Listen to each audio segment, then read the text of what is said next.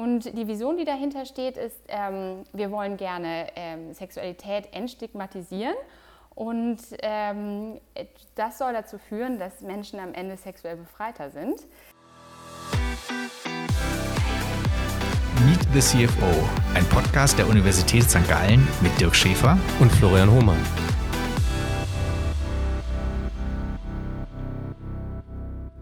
Diese Folge wird unterstützt von Daura der digitalen Aktienplattform fürs Finanzieren und Investieren in Schweizer Unternehmen.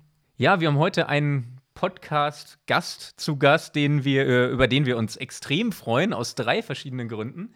Einmal, ähm, weil sie eine HSG-Alumni ist, die das Masterprogramm hier absolviert hat, bei dem Dirk Schäfer Executive Director ist und in dem ich auch unterrichte und sehr viel gearbeitet habe. Zum Zweiten, weil es eine Unternehmerin ist, die ihr erfolgreich ihr eigenes Unternehmen gegründet hat und zum Dritten, weil das Unternehmen in der Erotikbranche tätig ist und wir gelernt haben, dass, wenn man irgendwelche Erotikbegriffe im Podcast-Titel hat, 20 Prozent mehr Klicks bekommt. Und das ist natürlich auch für uns gut. Deswegen äh, begrüßen wir ganz herzlich Denise, die sich vielleicht mal am besten selbst vorstellt. Ja, hey, ich bin Denise, ähm, auch ähm, ehemalige HSG-Absolventin und sehr, sehr froh, heute hier zu sein. Ähm, ich habe, glaube ich, 2013 abgeschlossen, also schon ein bisschen was her. Und seitdem eine lange Reise gemacht, bis ich zu dem Punkt gekommen bin, wo ich gerade bin, äh, in der Erotikbranche. Ähm, und äh, ursprünglich habe ich mal Finance Accounting studiert und ähm, bin dann äh, in verschiedenen Startups gewesen, auch mal auf der Inkubatorseite und habe mich dann letztes Jahr dazu entschlossen, doch selber zu gründen und ähm, habe mir einen ganz besonderen Markt ausgesucht, der sehr, sehr groß ist, eigentlich glaube ich mit Abstand der größte Markt und ähm, auf jeden Fall ähm, transformierungsbedürftig. Ähm, und ja, so viel so zu mir. Da gucken wir uns äh, das gleich noch sehr genau an, wollen aber natürlich auch den Spannungsbogen ein bisschen halten. Deswegen werden wir definitiv die Reise von vorne beginnen, die du gerade angesprochen hast. Als du mit dem äh, Studium durch warst, und das kann man ja ruhig sagen, St. Gallen, äh, super solide Universität, du hast mit Accounting und Finance dann auch, glaube ich, das dir ein bisschen angeschaut, was hinterher wahnsinnig wichtig wird, um eben ein Geschäftsmodell erfolgreich dann auch groß zu machen. Aber man wird äh, mit dem Blick von außen sagen, du hast auch eher einen konservativen Weg gewählt ähm, um dort äh, hinzukommen. Und dein erster Schritt war ja dann eben, glaube ich, Richtung Axel Springer, wo du als ähm, Analystin tätig warst. Was war denn da dein Job? Genau, ich ähm, habe erst ein Trainee-Programm gemacht im Konzerncontrolling. Das war noch solider als, als Analystin zu sein. Und habe da so ein bisschen gelernt, okay, ähm, Reports zu lesen und ähm, auch so ein bisschen zu unterscheiden, wann ist ein Unternehmen gesund, wann ist eins vielleicht nicht mehr ganz so gesund. Und ähm, bin dann später Analystin geworden im Bereich Early Stage ähm, und da war es ganz spannend, das im Konzern zu machen, weil es gibt immer irgendwann äh, zum Jahresende den klassischen Impairment-Test und da werden dann natürlich nochmal die Unternehmen, auch die man im Portfolio hat, nochmal neu bewertet. Und Startups werden ja meistens so auf, ähm, auf Marktwerten bewertet und nicht unbedingt aufgrund ihres EBTAs oder Umsatzes. Und äh, da habe ich ganz häufig gemerkt, dass da schon noch so ein, so ein Clash ist zwischen ähm, Konzern und Startup. Und fand es eigentlich ganz spannend, so ähm, Businessmodelle aufgrund ganz anderer Faktoren zu bewerten oder kennenzulernen. Und ähm, habe mich dann äh, dazu entschlossen, ähm, aus der aus der eher, eher oberflächlichen Sicht ähm, dann wirklich mal rein ins Unternehmen zu gehen und bin dann zu Delivery Hero gegangen und ähm, habe mir dort ähm, Fedora angeschaut. Das war damals so ein, so ein, so ein Rocket-Wachstumscase, äh, wo es wirklich nur ging, um Neukunden zu akquirieren. Äh, man wusste lange Zeit gar nicht, okay, äh, geht dieses Businessmodell überhaupt auf, wenn man nicht eben die Marktmacht hat und äh, habe da gelernt, dass man vielleicht auch mal andere Faktoren sehen sollte, außer was hinterher am Ende des Jahres übrig bleibt vom Geld. Genau, da ist ja auch immer die Frage, wie kommt man eben an das Geld, äh, was einem diese Phase überstehen äh, lässt. Wenn du in einem Konzern bist wie bei Axel Springer, da kann man sagen, klar, also die haben Geld und die wollen für die Zukunft sorgen und haben deswegen vielleicht auch einen längeren Atem. Äh, wenn wir dann noch mal ganz, ganz kurz bleiben, wie müssen wir uns das vorstellen? Haben sich da äh, Startup-Gründer bei Axel Springer dann ähm, sozusagen beworben, in Anführungszeichen, und äh, dir ihre Konzepte auf den Schreibtisch gelegt, sodass du dann äh, auch im Dialog mit denen da drüber geschaut hast und dir dann überlegt hast, ist das äh, geeignet, dass wir das eine Ebene höher geben äh, und uns das gemeinsam anschauen. Und du warst quasi so der erste Gateway, den man erfolgreich bestehen musste? Also da gibt es verschiedene Formen bei Axel Springer. Es gibt eigentlich drei Formen. Einmal gibt es eben den Inkubator bei Plug and Play, dort war ich auch und da macht man genau das. Also da sind ähm, ganz junge Startups, ähm, die sich vorstellen und ähm, für, einen, für einen okayen Deal ähm, ein bisschen Startkapital bekommen und Know-how. Ähm, das auf jeden Fall, da habe ich ähm, häufig gesehen, okay, gerade die mit den größten Märkten, die sind äh, am ehesten beliebt.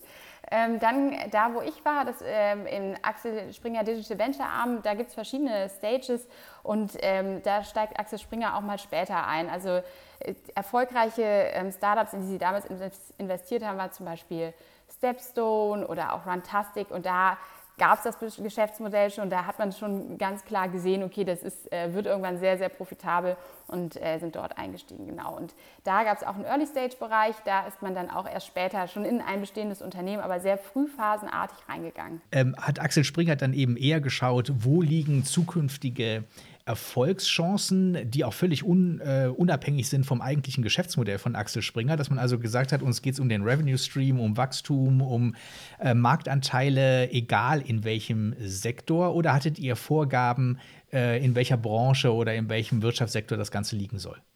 Also wenn man sich die klassische Zeitung vorstellt, besteht ja die Zeitung eigentlich aus Content und aus Anzeigen. Und die Anzeigen waren in, in Form von Classifieds. Also vielleicht kannst du dich noch an ganz, ganz, ganz früh erinnern, da gab es doch so Jobanzeigen. Also wenn man sich einen Job gesucht hat, dann war es ja aus der Zeitung, da gab es die Immobilienanzeigen, es wurden auch Autos verkauft. Also sehr ähm, äh, das waren eben die Classifieds und das war schon der Fokus, der äh, den Axel Springer äh, damals oder auch heute noch verfolgt, dass ähm, es schon sehr nah an, an der Zeitung dran sein muss. Also content-spezifisch. Ähm, Content ist mittlerweile sehr, sehr schwer, damit ähm, Geld zu verdienen. Dazu komme ich später nochmal, weil es natürlich frei ist überall. Also natürlich der, die, die Medienbranche versucht, den Kunden ähm, dahin zu erziehen, dass äh, man für, für guten Content zahlen muss. Also ein klassisches Beispiel ist ja ähm, Bild Plus wenn ich das sagen darf. Und die waren ja, glaube ich, schon Vorreiter ihrer Zeit. Ähm, und äh, genau das ist, ähm, ja, damit äh, ja, kämpfen sie gerade zumindest. Und das heißt, du hast da Tools gelernt, du hast da Entscheidungsfindung so ein bisschen mitgekriegt, worauf wird geschaut, was muss ich mir anschauen. Und äh, dann hast du eben den nächsten Schritt gemacht. Du hast ihn ja auch gerade schon beschrieben. Du bist ins Restaurant Food Delivery ähm, übergewechselt sozusagen.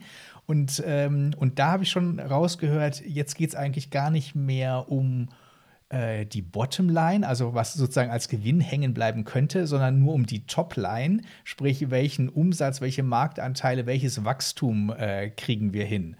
Ähm, ist da der Unterschied, dass sich Axel Springer überlegt hat, äh, die Startups zu kaufen und dann das Geschäft auch selber weiterzuführen und deswegen unterm Strich auch wichtig ist und auf der anderen Seite eher quasi schon direkt mit dem Auge aufs, auf den Exit geschaut wurde, also dass eben quasi ähm, man auch bevor überhaupt der erste Gewinn kommt, schon wieder raus sein kann, wenn nur das Wachstum groß genug ist? Ja, das, das ist auch möglich. Also das ist, ist eben eine, eine unterschiedliche äh, Sichtweise. Man muss dazu sagen, es gibt ja dieses äh, spannende Rendite-Risiko und wenn man natürlich sehr, sehr frühphasig einsteigt und auch vielleicht ähm, auf den, den Exit zielt oder vielleicht auch Anteile weiter zu verkaufen, ähm, dann geht man natürlich auch ein sehr, sehr hohes Risiko ein, weil nicht, also ich glaube, ein von zehn Startups wird irgendwann was und ähm, dementsprechend braucht man schon Multiple ähm, äh, 10x, dass sich das eigentlich lohnt, überhaupt in so ein frühes Unternehmen zu investieren. Und ähm, das hängt schon ein bisschen davon ab. Also es gibt wirklich verschiedene Formen und so pauschal kann man das eigentlich gar nicht sagen. Also ähm, ob man jetzt ähm, ja, in welche Strategie man äh, verfolgt und die ändert sich auch über die Zeit. Also es gibt äh, vielleicht Startups, die liefen am Anfang sehr, sehr gut oder nicht so gut oder braucht nochmal eine Finanzspritze und also so ähm, viele Startups ändern auch nochmal ihr Geschäftsmodell während der Reise und werden dann späterhin noch sehr, sehr erfolgreich. Also das ist so pauschal kann man das leider gar nicht beantworten. Und jetzt äh, rückblickend, äh, Fudora, wie schätzt du das ein? Ähm, was ist eigentlich aus denen geworden? Genau, Fudora, ähm, ähm, ich bin damals gegangen, kurz vor dem IPO von Delivery Hero. Ähm, und Fudora wurde dann ähm, tatsächlich irgendwann von äh, Lieferando mit übernommen. Und äh, die gehören jetzt zur Takeaway-Gruppe. Und ähm, es, das Prinzip geht eigentlich nur auf, wenn, wenn man die Marktmacht betrifft, weil es ist ein kommissionsbasiertes Modell. Also ich kann da jetzt wirklich ein ausholen, könnte stundenlang was dazu erzählen. Ähm, also es ist eher so, dass, ähm, dass erst wenn man eben das Alleinstellungsmerkmal hat und den, den, den Markt richtig ownt, auch die Möglichkeit hat, mit den Restaurants zu verhandeln und auch eine andere Kommission äh, verlangen kann. Problem ist, wenn jetzt zum Beispiel noch ein zweiter Player ist, dann ähm, konkurrieren die miteinander, versuchen sich gegenseitig die Restaurants quasi, ähm, die dann auf der Plattform hinterher sind, unter den Händen quasi wegzureißen. Und das geht meistens eigentlich nur über Umsatz, den das Restaurant hinterher generiert, das heißt über Kommission ähm, beim jeweiligen Geschäftsmodell. Und das kann wirklich nur aufgehen, wenn man eine bestimmte Kommission Minimum vom Restaurant ähm, pro Lieferung ähm, quasi erhalten kann. Und das geht leider nur mit der Marktmacht. Deshalb ist es ein sehr, sehr, sehr langer, langer Weg gewesen.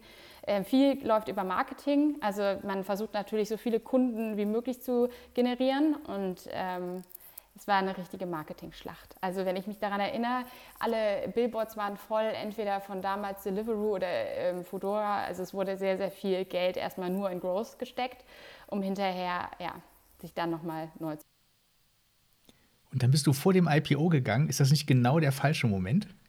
Ich glaube, ich sehe das immer ein bisschen anders. Also ich dachte so, ähm, ich, äh, ich hatte äh, damals auch, äh, wurde incentiviert über, ähm, über ein, ein Programm, ein Mitarbeiterincentivierungsprogramm und viele haben so gesagt, hä, wieso solltest du denn jetzt gehen und das macht doch eigentlich gar keinen Sinn. Und, ähm, aber ich glaube, dass ähm, so, es ist ja nicht nur, nur wichtig, dass man vielleicht irgendwann vielleicht einen Bonus bekommt, sondern auch, dass man viel lernt. Und das war für mich immer sehr, sehr, sehr wichtig, dass ich, sobald ich gemerkt habe, dass die Lernkurve für mich nicht mehr so präsent war, ähm, wollte ich einfach, war mir das äh, einfach mehr wert. Und dann bin ich damals zu Blumon gewechselt, ähm, einem Abo-Modell für, für Blumen und äh, konnte da den deutschen Markt mit aufbauen. Und das habe ich so als neue Chance gesehen und dachte, äh, für den langen Weg bringt es mir mehr, jetzt nochmal mehr Erfahrung zu sammeln, als kurzfristig vielleicht einen Bonus zu bekommen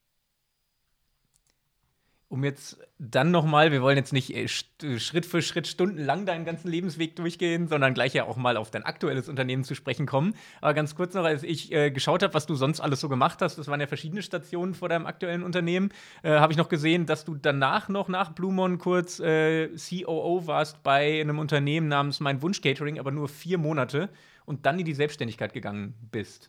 Äh, war das, äh, was, was, waren diese vier Monate noch? Noch der kurze Zwischenschritt und dann Selbstständigkeit oder war es äh, so unbefriedigend da, dass du gesagt hast, okay, jetzt muss ich selber was machen? Oder wie kam es dann Nein, dazu? Ich hatte, ich hatte schon davor angefangen mit der Idee und ähm, ähm, wusste aber nicht, ob ich äh, die Idee wirklich in der Erotikbranche weiterführen würde. Habe schon angefangen, äh, bei meinem Wunsch-Catering zu arbeiten als CEO und das war auch ganz spannend, aber es hat sich dann ganz klar daraus kristallisiert, dass ich eigentlich lieber gründen möchte und dann ähm, bin ich dann, ähm, habe ich mich mit dem, mit dem Co-Founder von meinem Wunsch Catering dann ganz einfach nämlich getrennt. Ich kann mich noch an eine Situation erinnern, ich habe mich richtig befreit gefühlt, dann zu sagen, dass ich gehen möchte, weil ähm, ich habe abends immer Research gemacht für die neue Seite. Und ähm, dann habe ich meinen Laptop eines Morgens aufgeklappt und musste präsentieren. Und man sah einfach komplett pornografische Bilder. Und ganze Team hat mich komisch angeguckt. Ich habe schnell den Laptop runtergeklappt und das Kabel rausgezogen, aber es war, glaube ich, schon zu spät. Und ich war dann ganz dankbar, als ich das dann später aufklären konnte, ähm, dass, äh, genau, dass ich jetzt was Neues starten möchte in der Branche. Also ad hoc hast du dich dann noch nicht gerechtfertigt? Nein, ich fand das völlig natürlich. ähm, und dann, äh, dann bist du ja in die Selbstständigkeit gegangen direkt danach. Und äh, wie groß war der Schritt dann eigentlich? Weil du warst dann ja jahrelang in verantwortlichen Positionen, hast, äh, nehme ich mal an, ein solides Grundgehalt gehabt und dann gehst du doch wieder das Risiko ein, dich selbstständig zu machen. War es schwierig für dich oder einfach, weil das das war, was du schon immer wolltest? Ähm, ich fand es relativ schwierig. Ich finde das ähm, total spannend, weil viele sagen ja, ach, das, ähm, man kriegt das schon irgendwie hin und als Gründer, da muss man halt einfach mal ähm, Zähne zusammenbeißen und äh, das geht, glaube ich, wenn man so 23 ist, 24 ist, da hat man irgendwie Freude daran, dann noch ähm, irgendwie in der WG zu wohnen und vielleicht so ein bisschen äh, auf Sparflamme zu leben. Aber wenn man äh, eher in, der Hin, in, dem, in dem Setup ist, dass man gerne eine Familie gründen möchte, dann äh, fällt es einem viel, viel schwieriger. Dann denkt man sich, okay, jetzt hier meinen gut bezahlten Job aufgeben, irgendwie die Sicherheit und äh, die Verantwortung. Und das fand ich schon sehr schwer und da bin ich meinem Partner ähm, sehr dankbar, der ähm, gesagt hat, egal was kommt, Denise, wir machen das jetzt zusammen und ähm, wir kriegen das schon irgendwie hin. Und wenn das jetzt dein Wunsch ist und dein Traum, dann, dann, dann leben wir halt nochmal so wie mit 23 oder ja. Also sonst hättest du dich vielleicht nicht getraut, ohne diese Aufmunterung und diese zusprechenden Worte?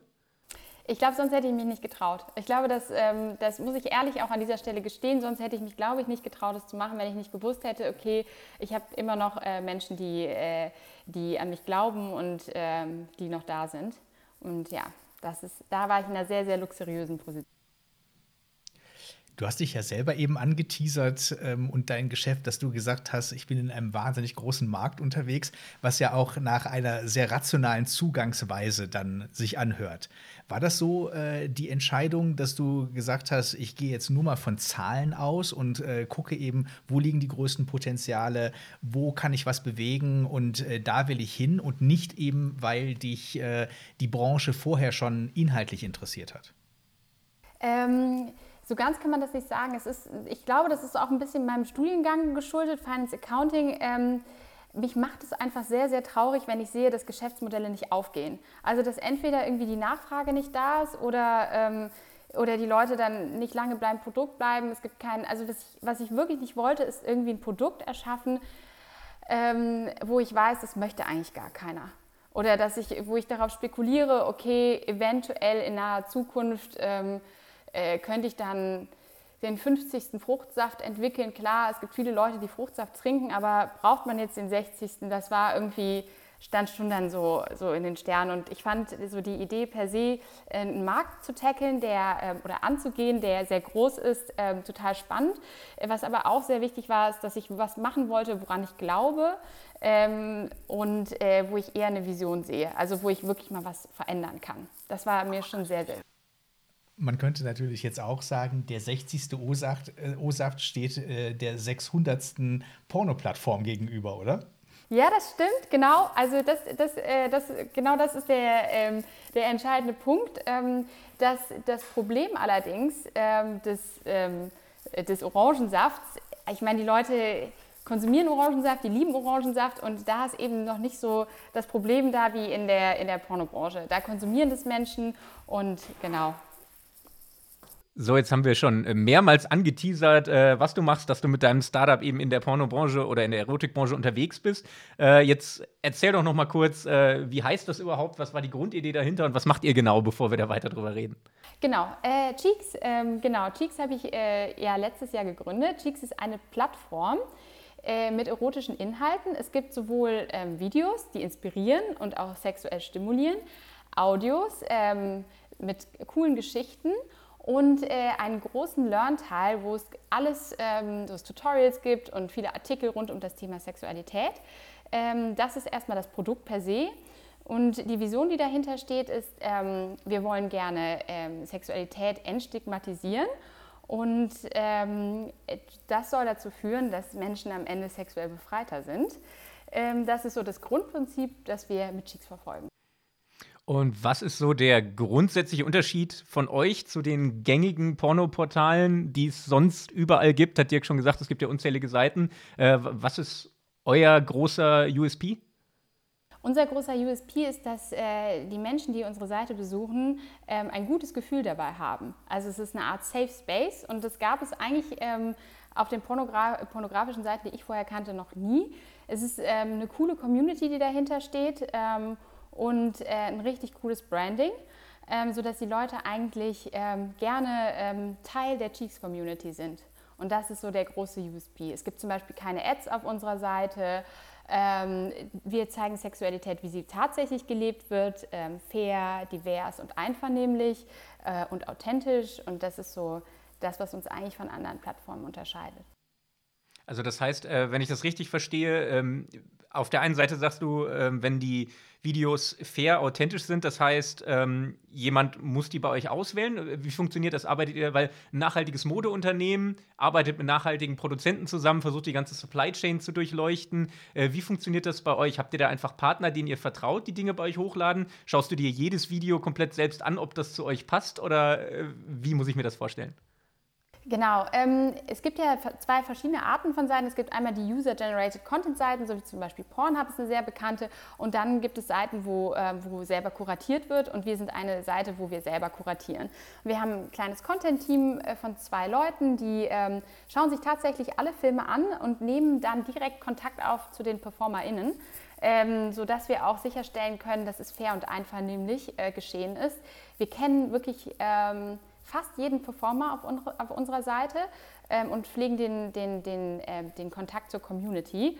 Ähm, und das spürt unsere Community auch, also nach außen hin unsere Kundinnen äh, und Kunden, dass, äh, dass wir jeden Einzelnen eigentlich kennen.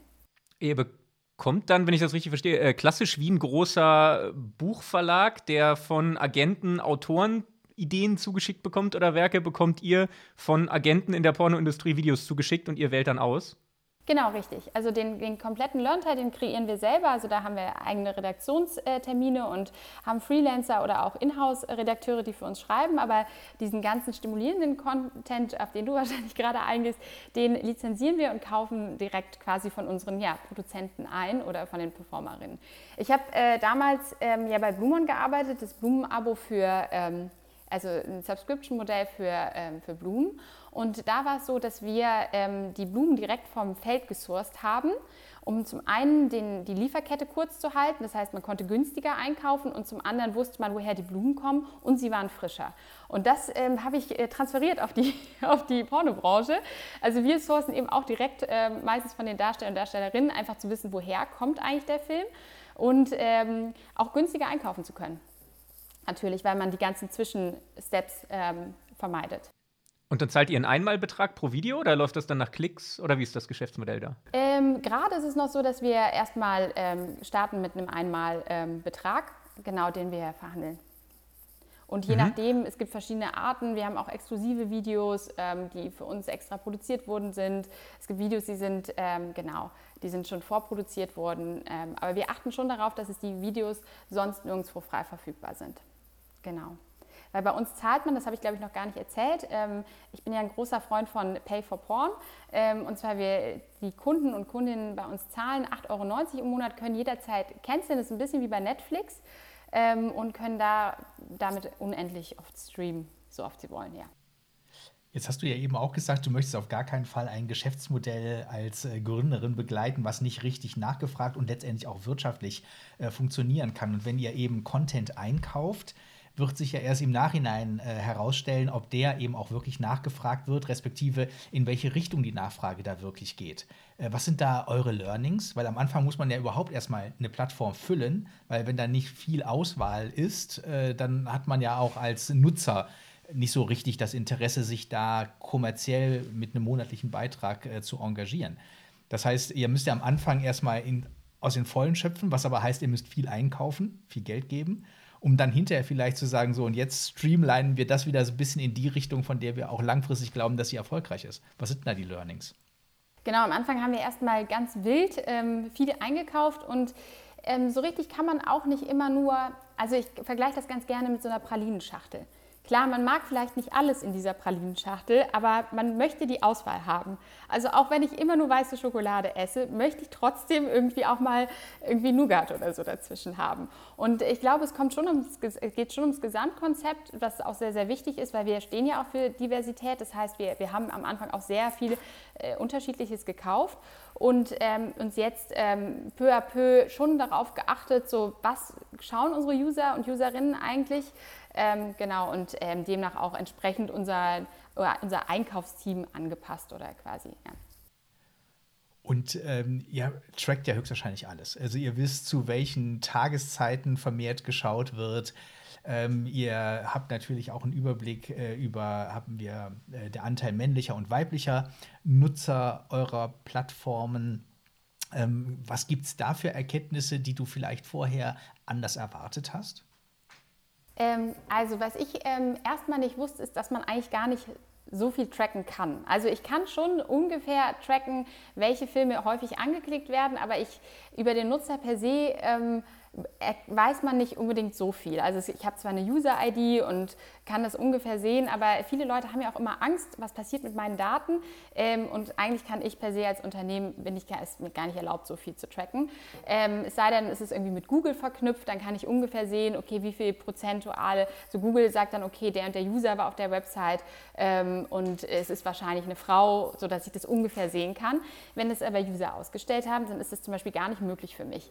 Wir, wir targeten vorrangig Frauen, also weil wir gesehen haben, dass der Bedarf nach ähm, nach äh, einer authentischen Seite mit einem coolen Branding, vor allen Dingen äh, bei Frauen ist dieser Bedarf einfach sehr, sehr groß ähm, und ähm, haben gerade so 70 Prozent Frauen, also ungefährer Schätzwert.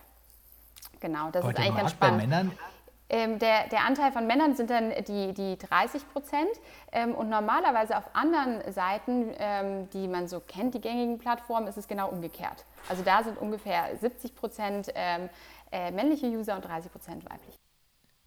Und das würdest du jetzt ummünzen, indem du sagst, eben der Markt äh, für Frauen, die pornografische Inhalte suchen, äh, ist nicht auf der Angebotsseite optimal aufgestellt. Da wollen wir dann das Angebot äh, liefern. Und weil die sich auch mit wenig Alternativen ähm, vergnügen können, äh, siehst du damit auch den wirtschaftlichen Erfolg äh, für dich, dass du also sagst eben, äh, im Gegensatz eben zu anderen Seiten wollen wir auch die Revenues vor allen Dingen von den Frauen holen?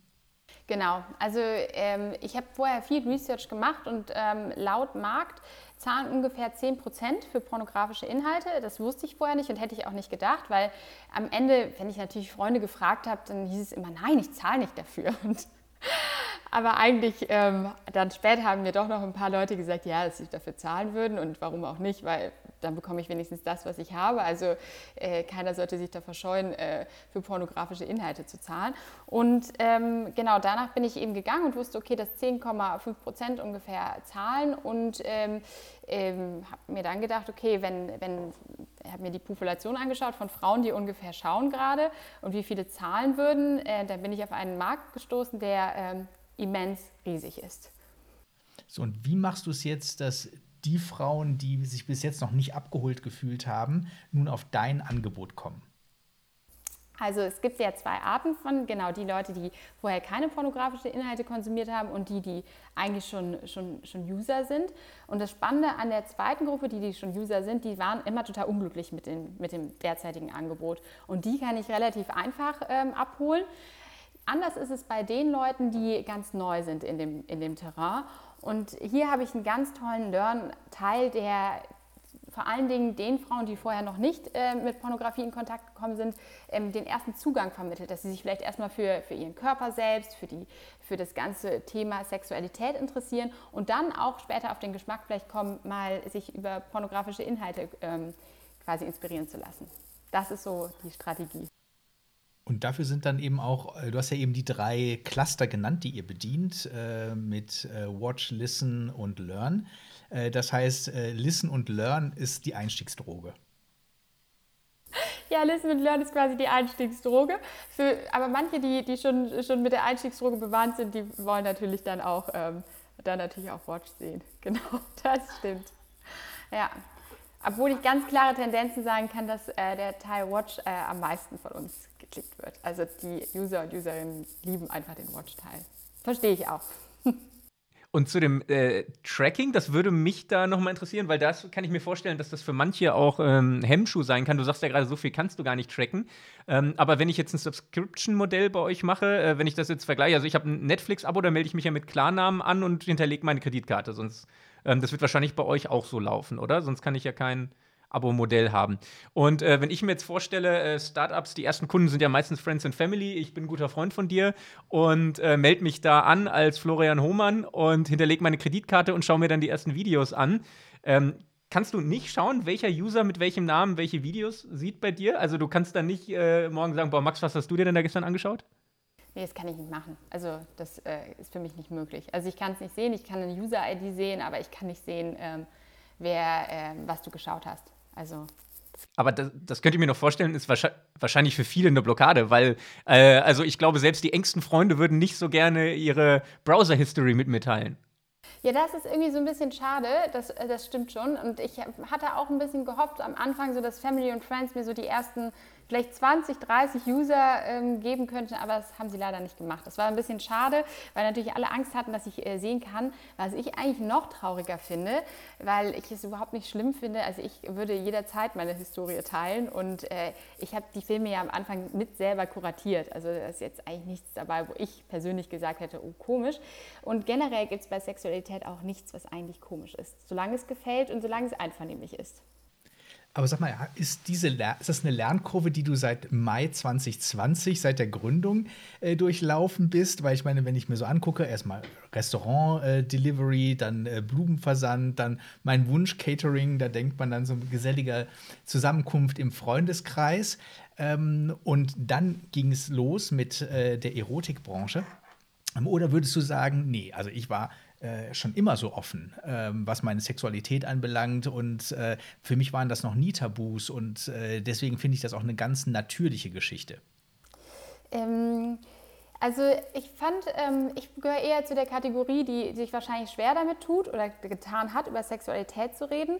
Ähm, ich hatte eher eine, eine andere ähm, Sichtweise auf die Dinge oder warum ich das Thema angehen wollte. Ich war, ähm, war ja, wie gesagt, in ich hab, war in Köln auf der Schule damals und ich war in einer Klasse, wo es irgendwie 20 Männer gab und sechs Frauen. Und es war schon offensichtlich, dass es Frauen es einfach nicht so einfach hatten, weil es natürlich im Sportunterricht häufig um Fußball ging. Obwohl, ich will jetzt nicht in Stigmata denken, aber es war schon häufig so, dass die Interessen der, der, der Jungs ähm, äh, befürwortet waren. Dann war ich in St. Gallen, wo ich glaube, die Frauenquote geringer ist im Studiengang als die Ausländerquote. So, dass ähm, fand ich dann auch eher so ein bisschen schwierig. Also ich fand schon, dass, es, ähm, dass man einfach häufig, ähm, häufig im Konkurrenzstand mit Männern, äh, Konkurrenzkampf mit Männern stand und dass äh, mich das ähm, sehr lange angespornt hat, ähm, viel mehr die Frauensicht zu sehen und viel mehr so zu überdenken, ist es eigentlich fair, dass ähm, Männer genauso viele Toiletten haben wie Frauen. Ist es eigentlich nicht, weil Frauen einfach länger brauchen.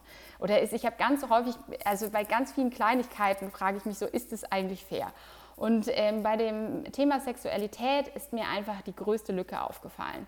Also ist es eigentlich fair, dass, äh, dass es überall Phallus-Symbole gibt äh, für Männer und bei Frauen ist es ein großes äh, Schamthema. Allein, dass es Schamhaar heißt oder das ist alles schon, das ist mir einfach äh, aufgefallen, dass es unfassbar ähm, äh, ungerecht ist. Und ähm, das war, glaube ich, eher so der Haupttreiber, warum ich das Thema angenommen habe, weil ich mir gedacht habe, ich würde gerne was verändern oder zumindest äh, Frauen emanzipieren, äh, sich selber ähm, zu entdecken und äh, sich selber auch ähm, äh, sexuell befreiter zu fühlen. Das war, glaube ich, eher. Ja. Das heißt, du willst schon die Welt verbessern? Schon, ja schon, das ist schon, schon eigentlich der, ähm, der Grundgedanke von mir vor allen Dingen und auch meinem Co-Founder und dem kompletten Team. Also, dass wir sind alle sehr visionsgetrieben. Wir wollen auf jeden Fall nicht nur wachsen, weil wir viel Revenue generieren wollen, sondern auch, weil wir unsere Vision einfach schnell ähm, äh, spreaden möchten. So, und jetzt nach einem knappen Jahr, äh, wie viel ist die Welt besser geworden? Äh, einiges, um einiges. Also zumindest äh, im Bekanntenkreis. Und äh, ist mir aufgefallen, dass äh, Frauen viel offener mit mir über ihre Sexualität sprechen. Unsere Community wächst ja stetig, ähm, sowohl ähm, in den sozialen Netzwerken als auch ähm, an zahlenden Kunden. Und äh, wir bekommen häufig ähm, Resonanz, ähm, dass es das, was wir machen, echt cool ist. Ähm, sie sich inspiriert fühlen. Viele Leute äh, hinterfragen ihre eigene Sexualität, selbst wenn sie einen Artikel lesen, meinetwegen in der Süddeutschen. Und äh, da sind wir schon unserer Mission ein kleines Stückchen weitergekommen.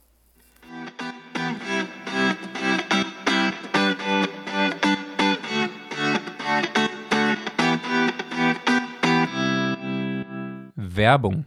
Ja, nachdem Dirk und ich in den letzten Wochen immer unseren Staffelpartner die Dauer vorgestellt haben, haben wir gedacht, wenn wir heute ohnehin über Startups sprechen und Visionen dahinter, lassen wir die Dauer einfach mal selbst sprechen und selbst über die Visionen hinter dem Unternehmen sprechen. Und dafür haben wir den CEO Peter Schnürer zu Gast. Ja, vielen Dank für die Einladung. Die, die Gründungsvision von Daura ist es, für, für Schweizer Unternehmen die Herausgabe von digitalen Aktien per Knopfdruck zu ermöglichen und somit das Aktionariat online als digitale Community zu führen.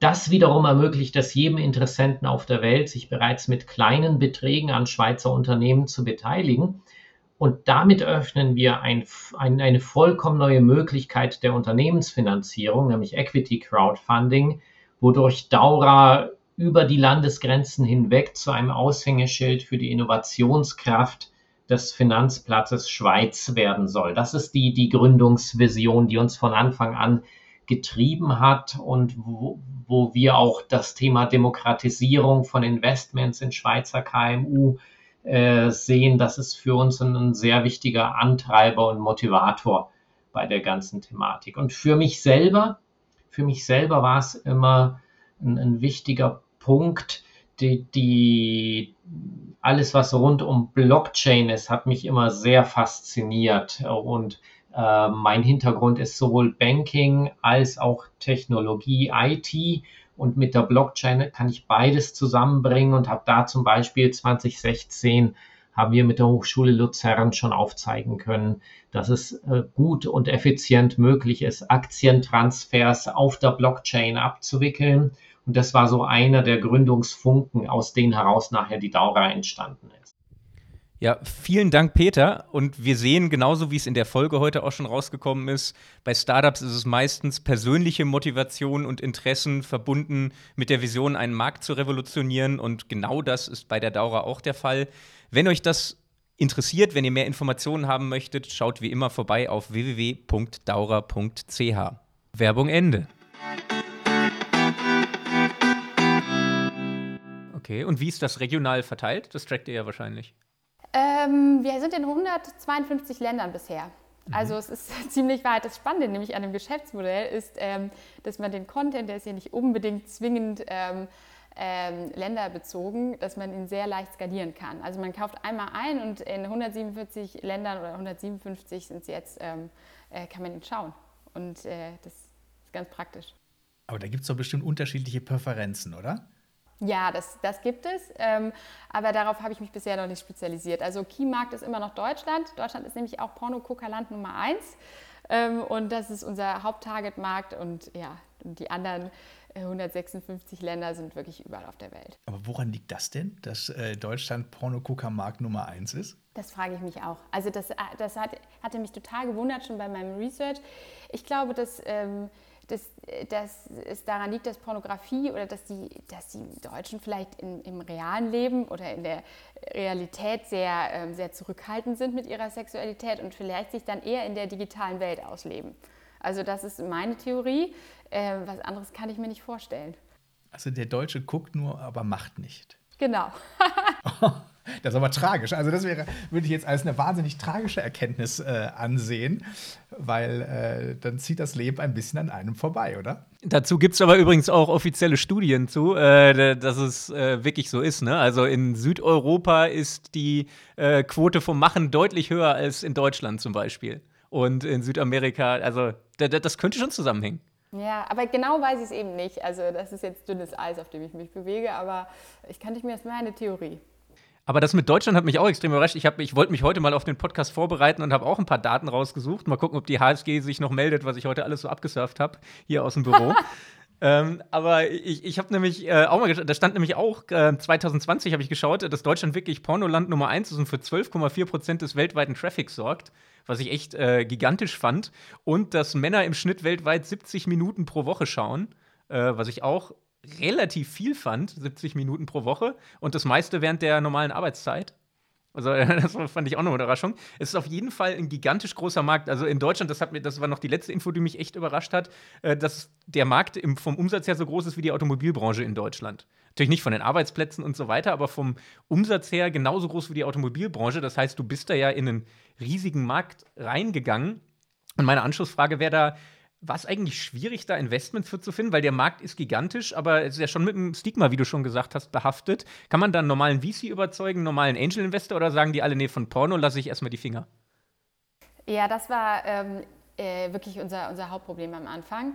Ähm, ich war mir mit dem Geschäftsmodell so sicher, dass ich einen Businessplan gestaltet habe, der darauf basierte, einen Kredit aufzunehmen. Weil ich wusste, die Nachfrage ist da, das Problem ist da. Ich hatte schon viele Fokusgruppen gemacht, ich hatte wirklich meine Hausaufgaben gemacht und habe mir gedacht, das Risiko nehme ich gerne auf. Ich gehe jetzt zur Bank und nehme erstmal einen Kredit auf. Und es gibt ja auch ganz coole so Förderkredite, diese KW-Kredite, wo man nur 20% Auswahlquote hat. Da dachte ich, das mache ich einfach. Ähm, und äh, die Banken wollten natürlich nichts von der Branche hören, also die Hausbank nicht.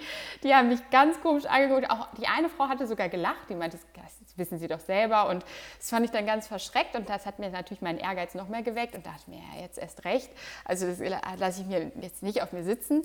Und ähm, man sagt ja eigentlich, dass dieses Fremdkapital über Investoren so das Schlechteste ist, was man eigentlich machen kann. Naja, ich musste dann, äh, war irgendwie darauf angewiesen, dann doch äh, einen Angel-Investor zu finden. Angel-Investoren erübrigte sich als noch schwieriger, deshalb jetzt absichtlich Investor. Und ähm, ähm, die Investoren haben relativ zügig gemerkt, okay, das ist der größte Markt. Klar, wir verstehen das Problem, das ist ähm, ähm, also es ist, die Seiten sind schmuddelig, äh, man kriegt Viren, es ist ähm, klar, über, es gibt keine einzige Love-Brand, das war allen klar, aber was schwer war, männliche Investoren davon zu überzeugen, dass auch Frauen pornografische Inhalte konsumieren. Da ist, wurde ich ganz, ganz häufig gefragt, das kann ich mir nicht vorstellen. Also meine Freundin nicht. Und das fand ich, äh, fand ich sehr spannend. Und ein Investor hatte auch dann mal gesagt, ich frage mal bei mir im Team, ob jemand das macht. Und dann haben natürlich alle Nein gesagt. Also wenn ich meinen Chef fragen würde, dann würde ich wahrscheinlich auch Nein sagen. Also es ist ja schon sehr intim die Frage. Und ähm, dann habe ich allerdings trotzdem äh, mit Max zusammen äh, Geld aufgenommen und habe einen Investor gefunden, der ähm, der das äh, Potenzial gesehen hat. Und ja, mit dem haben wir dann die erste Reise gestartet. Dann war die Traction äh, ziemlich gut. Wir haben erstmal das erste Kapital dafür verwendet, ähm, Content einzukaufen, MVP zu produzieren und ein Product Market Fit zu zeigen, weil das war ja die größte Frage für alle. Ähm, und der war super. Die Traction war einfach also äh, bombastisch, sodass äh, in der zweiten Runde es ähm, einfacher war, Leute zu überzeugen, zumindest mit dem Argument, die Traction ist super. Also die Leute zahlen wir haben eine super Wachstumskurve. Und das war dann beim zweiten, ähm, bei der zweiten Runde, ähm, die auch noch eine Angel-Runde war, ähm, einfacher. Jetzt im nächsten Schritt äh, würden wir wahrscheinlich auf institutionelle gehen müssen. Ähm, und das wird ein bisschen schwieriger. Also weil die meisten Institutionellen haben ja in ihren Statuten stehen, dass sie weder in Drogen, Waffen noch Pornografie investieren ähm, können. Und ähm, da bin ich mal gespannt, ob sich bis dahin der Markt vielleicht aufbricht. Ja, da, also das wollte ich nämlich gerade fragen, ob du nicht mit dem, was du machst, auch wirklich dafür sorgen kannst, dann vielleicht auch von der Investmentseite her die Branche so ein bisschen zu revolutionieren, weil nichts anderes passiert ja gerade auch irgendwie im Hanf-CBD-Markt, da ist so viel Geld auch dahinter. In der Schweiz ist CBD legalisiert, da wird extrem viel, glaube ich, auch investiert. Ähm, auch von VC-Seiten jetzt immer mehr, weil sich das auch ja, entwickelt hat und alle dieses riesige Potenzial sehen. Und bei dir ist es ja dann wirklich kein ja, Drogen- oder Schmuddelgeschäft, wo man investiert, sondern eher was, was äh, Sexualität brauchen wir nicht wegdiskutieren und dass Pornos geschaut werden, zahlen ja alle Zahlen, gerade in äh, zeigen ja alle Zahlen gerade in Deutschland. Äh, deswegen ist es ja, ja, glaubst du, du kannst da die Investoren ähm, educaten in die Richtung und sagen, hey, das, was ich tue, ist was Gutes, geschaut wird trotzdem, dann sollen doch lieber alle bei mir schauen und es ist ja auch nichts Falsches, meine Videos zu schauen? Genau, also am Ende kann man Investoren natürlich immer nur mit Zahlen überzeugen. Also natürlich mit der Vision, der Persönlichkeit, das ist ein Thema, das sind so, so Minimumfaktoren, aber am Ende wollen alle Zahlen sehen. Und ähm, wenn man wirklich offensichtlich zeigen kann, wie groß die Nachfrage ist und, ähm, und dass wir wirklich was besser machen, ähm, dann kann man schon Investoren überzeugen. Und die Argumente fehlen ja auch den, den großen Institutionellen. Also klar, alle sagen dann, machen wir nicht oder wollen wir nicht, weil wir denken, die Branche ist intransparent und dann sitzen zehn Leute an einem Tisch, aber ich weiß, dass acht von denen ja konsumieren, dann äh, spricht einfach schon die Zahl dagegen. Also zu sagen, okay, wir wollen damit nichts zu tun haben, aber eigentlich indirekt habe ich was damit zu tun, ähm, ist erstmal schwierig, das Argument. Ähm, dann, ähm, dann geht trotzdem noch den Investoren das Herz auf, wenn man sagt, man kann wirklich in der Branche was verändern. Dieses Veränderungsthema ist, glaube ich, auch nochmal ein großer, großer Treiber für Investoren. Okay, stimmt, wenn man da dann den Markt erobern könnte, da kann man wirklich was verändern, dann, ähm, dann gewinnt man auch am Ende viel. Und natürlich die Zahlungsbereitschaft. Also das ist schon was, was, ähm, ja, was Investoren dann sehen. Ja. Ah, du hast dieses äh, Stigma ja nicht nur bei Investoren, sondern äh, du wirst jetzt, über dich gibt es Zeitungsartikel und so weiter. Also du bist jetzt dein Leben lang diejenige, die die Pornoseite salopp gesagt gegründet hat.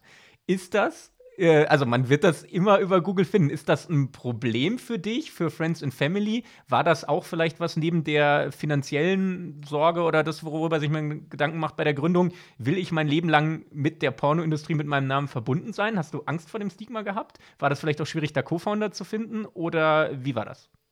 Ich habe am Anfang ja gar nicht so richtig gründen wollen. Also es war ja nicht so, oh, ich gründe jetzt und suche mir ein Thema, sondern ich habe gesehen, dass der Markt groß ist und dass, da, ähm, dass alle unglücklich mit dem derzeitigen Produkt sind und dass einfach sehr viele Leute pornografische Inhalte konsumieren. Und dann dachte ich, so schlimm kann es schon nicht sein. Ich meine, wenn, wenn alle ähm, alle gerne Schokolade essen und wieso sollten sie dann den Schokoladenhersteller hassen? war das schon mal irgendwie, irgendwie okay und dann habe ich so den ersten Freunden davon erzählt, weil ich bin ein großer Freund davon, Ideen auch zu teilen ziemlich früh, sonst ähm, läuft man Gefahr, einfach was zu produzieren, was wirklich keiner möchte. Und ähm, mich haben dann wirklich dann noch Freundinnen so Wochen später gefragt, nachdem ich das erzählt habe, Sag mal, seid ihr eigentlich schon live? Kann man irgendwo auch schon mal ein Login sehen? Das fand ich total ermutigend, weil so viele Leute das einfach sehen wollten. Und äh, ich bin mit meinem Vater dann äh, auch tatsächlich ähm, durch das Business durchgegangen. Er fand es fand den Markt total cool und spannend und hat mir dann auch immer, so wie es halt zu Väter machen, auch mal Artikel geschickt zu, äh, zu anderen Branchen. Und äh, ich habe alle ziemlich früh mit ins Boot geholt und wir haben dann so ein bisschen gemeinsam die Idee entwickelt. Und ich glaube, deshalb fiel es mir relativ einfach. Also weil ich einfach viel, viel Rückendeckung von, äh, von der Familie und von Freunden bekommen habe. Und ja, und das eigentlich, glaube ich, alle ganz cool finden jetzt. Und dann Co-Founder zu finden? Gab es da, äh, hast du da mehrere Leute angesprochen und ein paar haben gesagt, äh, gute Idee, aber traue ich mich nicht?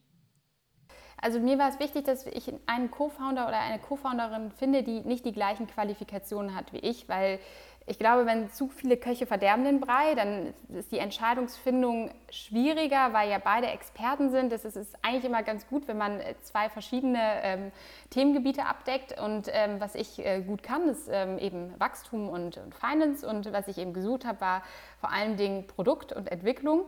Und da habe ich meinen Freund Max gefragt, den kenne ich schon seit zehn Jahren. Der, ähm, der ist ein bisschen nicht verrückt, würde ich sagen, aber der liebt verrückte Ideen. Und ich wusste, dass er offen ist für, ähm, für, für Themen zu entwickeln. Und er konnte auch ein MVP schnell äh, produzieren. Und ihm habe ich davon erzählt. Und er hat gesagt, okay, ich kündige meinen Job, lass uns das machen.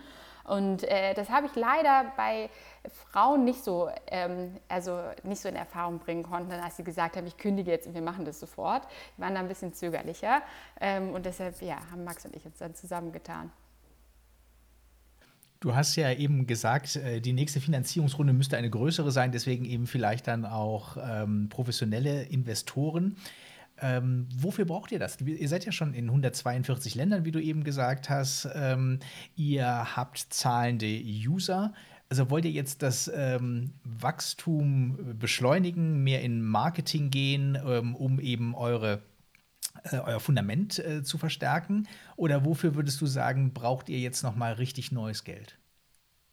Gerade ist es so, wir, ähm, wir wachsen äh, und wir wachsen auch schnell ähm, und ähm, generieren Revenue und das passt alles. Und wir könnten jetzt auch Break-Even gehen. Das wäre wär eine Option, und, ähm, aber das ist ja nicht unser Ziel. Wir wollen ja ähm, die Welt erobern und unsere Vision so schnell wie möglich verteilen. Deshalb würden wir ähm, nochmal Kapital aufnehmen, um äh, Wachstum zu beschleunigen.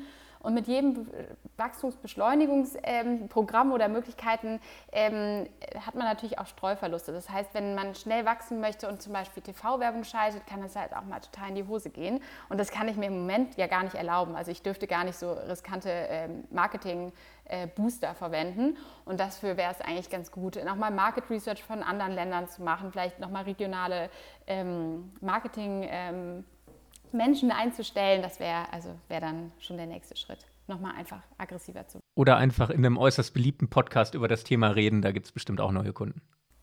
ja, das stimmt. Ja, das werdet ihr hinterher an den Peaks hoffentlich erleben können, äh, wenn unsere Hörer mit eurer Folge dran sind.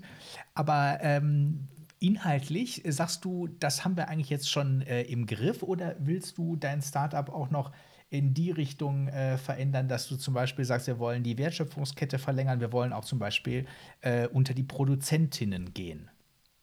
Genau, das äh, ist auch nochmal äh, Thema, ähm, dass wir natürlich gerne viel noch in-house produzieren wollen würden. Man könnte auch überlegen, also dieser ganze Sexual Wellness Markt besteht ja eigentlich aus drei Kategorien. Das sind Händler, ähm, Content und Hersteller. Und man könnte natürlich sich auch über, wenn man wirklich mal eine coole Community hat, ähm, die groß ist ähm, und sehr loyal, dann kann man sich natürlich auch über Verticals aufteilen. Also dann könnte man überlegen, ob man nicht vielleicht in Sextoys nochmal investiert. Also es gibt total viele Möglichkeiten aus der ganzen Branche, aber erstmal Fokus ist immer ganz wichtig für alle Zuhörer und Zuhörerinnen. Erstmal äh, sich fokussieren auf das, was man gut kann und das ist bei uns Content und da, ähm, da entwickeln wir uns gerade im ersten Schritt weiter. Wir finden neue Formen, wie wir ähm, Content nicht nur im stimulierenden Bereich, sondern jetzt auch im, im, im Learn-Bereich noch weiterentwickeln können, dass es nochmal ein bisschen spannender wird. Wir beziehen die Community ein bisschen mehr ein und das wird so der nächste Schritt werden und wollen dann ähm, Ende des Jahres oder Anfang nächstes Jahres auch selber produzieren und dann ähm, schauen wir erstmal weiter. Also das ist so. Es gibt, also wo die Reise hingeht, ist noch, noch nicht ganz klar, aber es ist auf jeden Fall möglich, ähm, mit unserem Produkt und mit unseren Kunden ähm, auch noch andere Produkte zu verkaufen. Du hast gerade den Learn-Bereich äh, erwähnt. Eine Statistik, die Florian mir vorher genannt hat, aber jetzt im Podcast noch nicht ges äh, gesagt hat, war, dass du mir eben gesagt hast, mit elf Jahren hat man äh, im Schnitt zum ersten Mal Kontakt mit Pornos. War das so? Äh, ja, e-, exakt das. Also, das hat mich extrem überrascht, äh, dass das Durchschnittsalter ist. Äh, elf Jahre war man das erste Mal und wenn man es nur für 30 Sekunden kurz sieht, aber dass man pornografische Inhalte irgendwo sieht, ist das Durchschnittsalter elf Jahre. Ja. Und äh, da könnte ja eben euer Learn-Inhalt äh, da auch eigentlich, sage ich mal, Türöffner äh, auf eine kuratierte Art und Weise sein, dass man zum Beispiel sagt, ähm, eben für Schulen, für ähm, die Nutzung der Aufklärung und ähnliches. Äh, seht ihr euch da auf dem Gebiet auch? Also aus ökonomischer Sicht würde es natürlich total Sinn machen, früh genug Kunden zu akquirieren.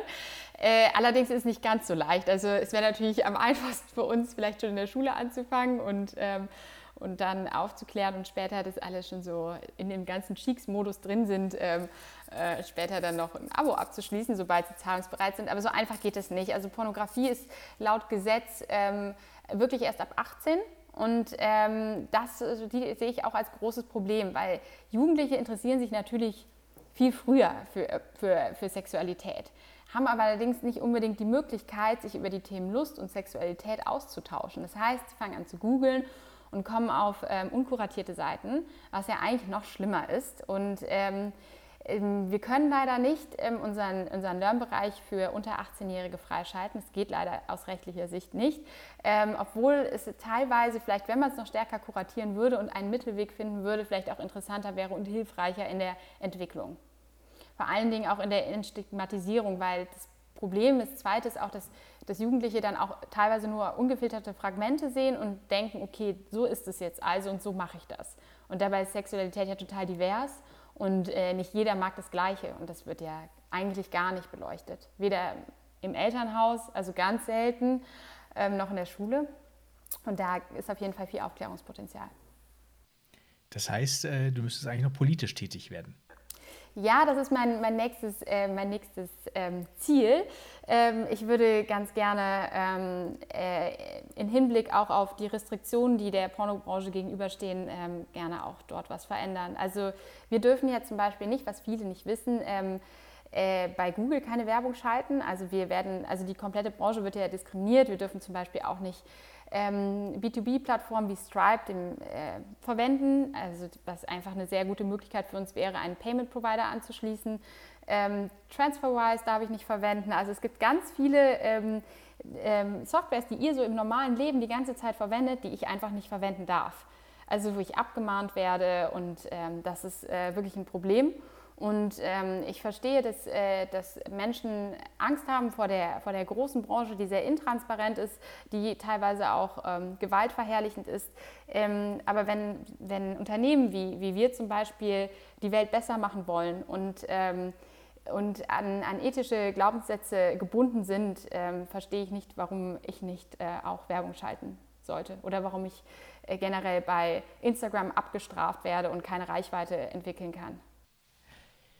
Ähm, ja, es gibt ja jetzt auch neue äh, soziale Plattformen, die sich da äh, mehr öffnen. Also OnlyFans zum Beispiel gilt ja auch an, als eine sehr stark wachsende äh, Plattform, die äh, weniger Restriktionen hat, äh, wo man dann als zahlendes Mitglied ähm, Inhalte geboten bekommt, die eben ähm, auf den ähm, anderen Webseiten oder die über Apple oder über Google kommen, nicht möglich wären. Äh, siehst du solche Varianten als Konkurrenz äh, für dich, auch wenn das natürlich wieder, wieder ein anderes Teilsegment ist?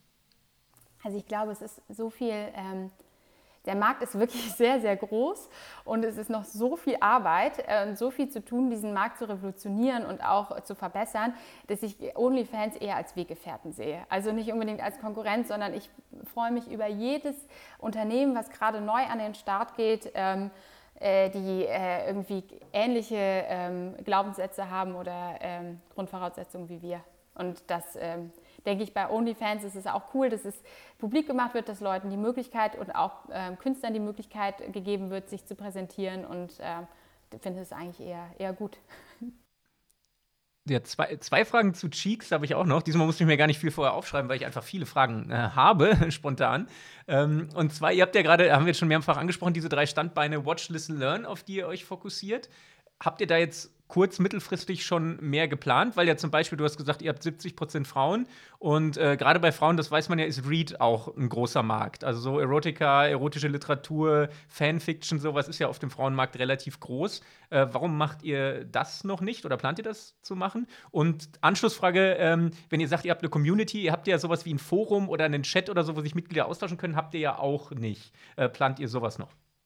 Genau, beides ist äh, erstmal in Planung, wird ähm, alles wird immer erst bei uns getestet, bevor es groß ausgerollt wird. Das ist auch ein ganz wichtiges Credo von uns, ähm, Test, Learn und dann wenn Optimize. Also das ist schon, schon sehr, sehr wichtig und äh, das soll jetzt ähm, in den nächsten Quartalen mal getestet werden, ähm, wie es äh, funktionieren würde, vielleicht auch ein Forum zu haben. Allerdings äh, ist es natürlich da, dass viel mehr Kurationsarbeit geleistet werden muss. Also wir brauchen dann wirklich jemanden, der 24 Stunden dieses Forum natürlich auch betreut. Und das ist nochmal, ich glaube, dass der Bedarf sehr, sehr groß ist. Und ich, ähm, ich sehe das auch anhand der, der Community, an, an, den Rückmeldungen, die es auch über die sozialen Kanäle gibt, ähm, dass wirklich ein Bedarf da ist. Ähm, allerdings muss der schon ordentlich aufgesetzt werden, gerade bei so einem sensiblen Thema wie Sexualität. Aber ich sehe da auf jeden Fall auch, also ich bin auch, freue mich auch immer sehr, Florian, wenn du mal in Berlin sein solltest, äh, falls du zum Brainstorm vorbeikommen möchtest, weil ich merke, auch auf deiner Seite sind viele Ideen. Äh, immer, also äh, nicht nur in der Industrie, auch in ganz vielen anderen, aber ich habe, ja, äh, mache ich, mache ich. Ich bin im Sommer wahrscheinlich gut. sowieso in Berlin, dann brainstorm ich mal. ähm, aber e-, eine Frage, die mich wirklich noch interessiert hat, als ich den Namen gesehen habe, äh, Cheeks, also kann ja Wortspiel sein äh, mit äh, Cheeks und so weiter. Wie seid ihr auf den Namen gekommen? Warum der Name? Ähm, also wir hatten ganz, ganz viele Namen vorher und das ist einfach dieses Namensthema mit Sexualität unfassbar schwierig. Also uns war irgendwie wichtig, dass sich alle abgeholt fühlen, weil wir haben ja auch eine Unisex-Seite, obwohl wir natürlich Frauen targeten, es soll sich trotzdem jeder willkommen fühlen. Es sollte irgendwie cool sein, der Name darf noch nicht vergeben sein, dann gibt es ja auch irgendwie Sachen, die man nicht verwenden darf und es war wirklich, es war eine lange, lange Reise. Wir haben uns am Ende für Cheeks entschieden, weil es äh, sind zwei Pendants, einmal ähm, äh, von Cheeky, ähm, halt frech und dann noch Cheeks die Wange und das war dann, ja, genau, die die, und das X ähm, für Unisex gefühlt. Ich weiß es nicht. Wir haben damals X, kam uns dann irgendwie so in den Kopf, ich weiß nicht, ob das überhaupt noch zeitgemäß ist, aber viele von den Seiten hatten irgendwie ein X und wir dachten, ja, das braucht man irgendwie noch. Okay, das X habt ihr behalten. Jetzt äh, sagst du ja, ihr targetet Frauen, aber äh, wollt für alle ansprechbar sein. Und ähm, dann haben wir natürlich, wir haben schwulen Sex, lesbischen Sex. Ähm, es gibt ja auch wahnsinnig viele äh, Formen und äh, gerade bei Sexualität hat man ja ein bisschen den Eindruck, dass es sehr stark segmentiert wird. Also die Vorlieben sehr stark im äh, Vordergrund stehen und jeder äh, seine Vorliebe auch wiederfinden möchte, äh, wenn er sagt, ich möchte jetzt ähm, angeregt, erregt werden. Ähm, äh, geht ihr nach diesen Vorlieben dann auch äh, beim Kuratieren vor, dass ihr sagt, wir müssen noch diese und jene Segmente abdecken und äh, brauchen da Inhalte? Ähm, also wir können wirklich nicht alles machen, weil Sexualität, wie du schon gesagt hast, ist so divers. Also es gibt tausende Formen, Arten und ich finde dafür, dass, ähm, dass wir uns auch so wenig damit auseinandersetzen, also in der Gesellschaft, ähm, da gibt es wirklich noch so viel zu entdecken. Und wir haben uns auch da gesagt, wir fokussieren uns auf authentisch-ästhetisch, was für uns authentisch-ästhetisch ist und äh, versuchen danach ähm, zu kuratieren, weil wir können wirklich nicht, äh, nicht alles abdecken. Wir wollten es am Anfang, aber das ist unmöglich. Also Dirk wirklich nicht, nicht, zu, nicht zu schaffen, allen, allen Menschen gerecht zu werden. Ja, das ist äh, nachvollziehbar. Also mal ganz praktisch. Du hast ja auch selber gesagt, du kuratierst teilweise. Äh, wenn du dann also Material zugeschickt bekommst, auf was guckst du?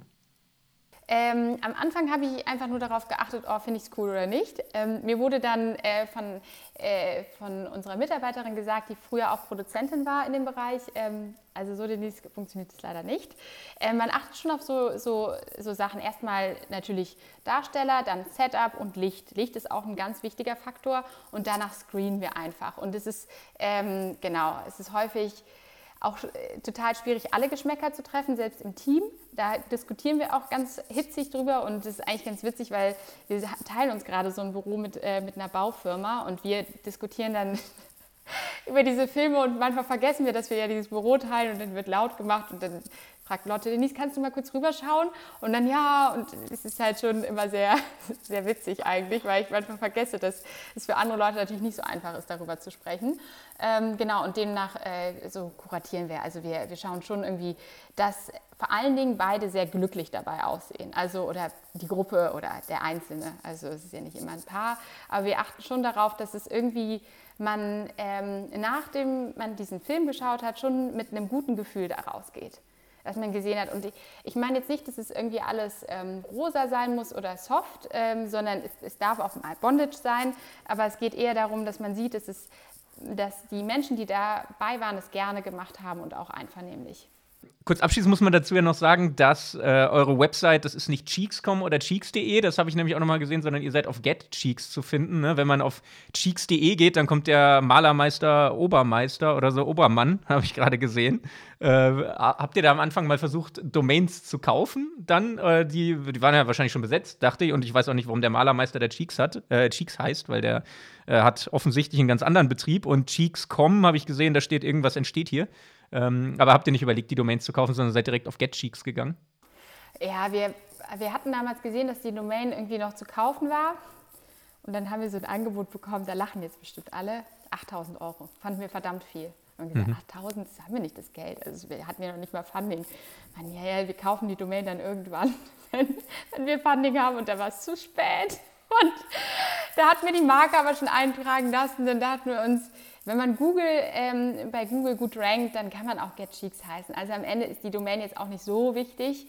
Äh, es wäre cool vielleicht irgendwann mal, aber ähm, gerade haben wir gesagt, ähm, genau, dass es irgendwie nicht geht. Und ich kann den Besitzer auch gerade nicht kontaktieren. Aber es war schon, äh, wir haben uns natürlich jetzt so ein bisschen geärgert, aber gut, ja, kann man nichts machen. Ja. Ja, wir haben noch so ein paar coole Auswahlfragen, die wollen wir auf jeden Fall anbringen. Bevor wir damit starten, nochmal, was ist deine Perspektive, wenn du so nach vorne guckst? Äh, du bist äh, junge Mutter.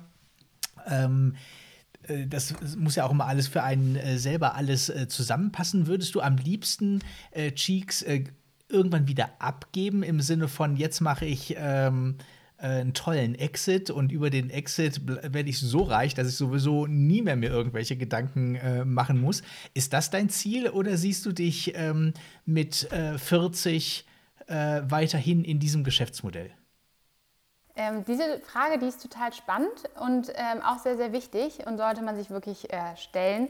Und Max und ich haben uns wirklich vor der letzten Finanzierungsrunde zusammengesetzt und auch als wir den Plan geschrieben haben, den weiteren Businessplan mit den neuen Annahmen, äh, was wollen wir eigentlich? Und dann Max so erzählt, ja, also ich so und so viel Revenue und ich so, nee, nee, das meine ich nicht. Ich meine, was willst du? So was, wo soll eigentlich die Reise mit der Firma hingehen? Wo siehst du dich? Was, was glaubst du? Und äh, wir haben beide einfach nämlich gesagt, äh, wir lieben unseren Job und es macht es so viel Spaß, Sachen zu verändern und kreativ zu sein, dass wir eigentlich gerne das sehr, sehr, sehr lange noch machen wollen. Ähm, ein Exit würde ich jetzt nicht ausschlagen. Ähm, allerdings äh, würde ich vielleicht dann eine andere Rolle im Unternehmen einnehmen. Vielleicht nicht mehr operativ, vielleicht einfach nur als Beiratmitglied, aber ich würde schon gerne noch weiter ähm, äh, die Vision vorantreiben, weil wir sind lange noch nicht am Ende und es äh, ist noch viel zu tun. Und dann habe ich auch noch, wenn wir jetzt schon vor den Auswahlfragen sind im Privaten, äh, da habe ich auch noch eine Frage, weil das hast du uns im Vorgespräch äh, verraten dass dein Freund Pokerspieler ist, hauptberuflich. Und das fand ich natürlich super spannend, weil äh, du, äh, du bist jetzt eben in der, auch wenn es nachhaltige Pornoindustrie ist, natürlich haben wir schon drüber gesprochen, die Stigma, du bist in der Pornoindustrie, äh, dein Freund ist Pokerspieler. Äh, Gibt es da manchmal Reaktionen, wenn ihr euch irgendwo vorstellt, habt ihr euch schon mal vorgestellt, äh, hier, das ist mein Freund, der ist Pokerspieler, ich bin in der Pornoindustrie, hallo zusammen? Also es ist ganz häufig so, dass äh, früher war es, also früher war es immer so, wenn mein, äh, wenn ich mit meinem Freund zu einem Essen gegangen bin, dann wird ja irgendwann immer gefragt, ja, was machst du eigentlich? Und ähm, dann sagt man so seinen, seinen Text runter und dann kommt irgendwann mein Freund dran und hat dann gesagt, ja, ich bin professioneller Pokerspieler. Und dann ist natürlich die ganze Aufmerksamkeit auf ihn gewesen. Und ihn hat es immer total gestört, weil es werden meistens die gleichen Fragen gestellt. Ach, kann man damit Geld verdienen? Oder äh, wie viele Stunden spielt man denn? Und ähm, die meisten sagen dann, ja, ich kann auch pokern. Und ähm, jetzt ist es natürlich so, jetzt bin ich in der Pornoindustrie und jetzt spielt mir mein Freund immer ganz gern den Ball dann wieder zu und sagt, aber meine Freundin, die hat eine Pornoplattform. Und und äh, dann sind alle noch mehr äh, verwirrt und ähm, fragen dann meistens auch noch mal Fragen. Und ja, also es ist schon immer für viele Leute sehr ähm, inspiriert, würde ich sagen. Ah, jetzt wissen wir auch, warum er dich damals bestätigt hat, das unbedingt zu machen. Glaube ich auch.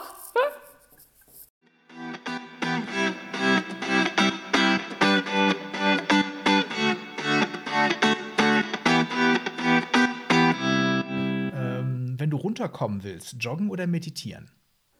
Meditieren. Ich mag nicht so gerne Sport, aber meditieren fällt mir relativ einfach. Äh, bist du eher emotional oder rational? Emotional. Siehst du dich eher im Hipsterviertel in Berlin oder im beschaulichen Umland? Gerade im Hipsterviertel in Berlin, aber ähm, wer weiß, was noch kommt. Dein BWL-Studium, was du ja, wie wir schon wissen, hier gemacht hast, eher Elfenbeinturm oder doch irgendwann mal praxisrelevant, wenn du dich selbstständig machst? Äh, praxisrelevant. Super, das freut uns doch. Irgendwann mal heiraten oder lieber sexuell offene Beziehung? Das ist eine gemeine Frage. Heiraten natürlich. Nein, das ist, kann man nicht so beantworten. Ich finde, das eine schließt das andere doch gar nicht aus. Absolut. Ähm, lieber viele verschiedene Dinge ausprobieren oder lieber in wenigen Dingen richtig gut werden? Ich glaube an Stärken und Schwächen und deshalb äh, in wenigen Dingen richtig gut werden. Wenn du dein eigenes äh, Verhalten bezogen auf dein Geschäftsmodell äh, siehst, lieber die Bilder vor Augen oder die Bilder im Kopf entstehen lassen?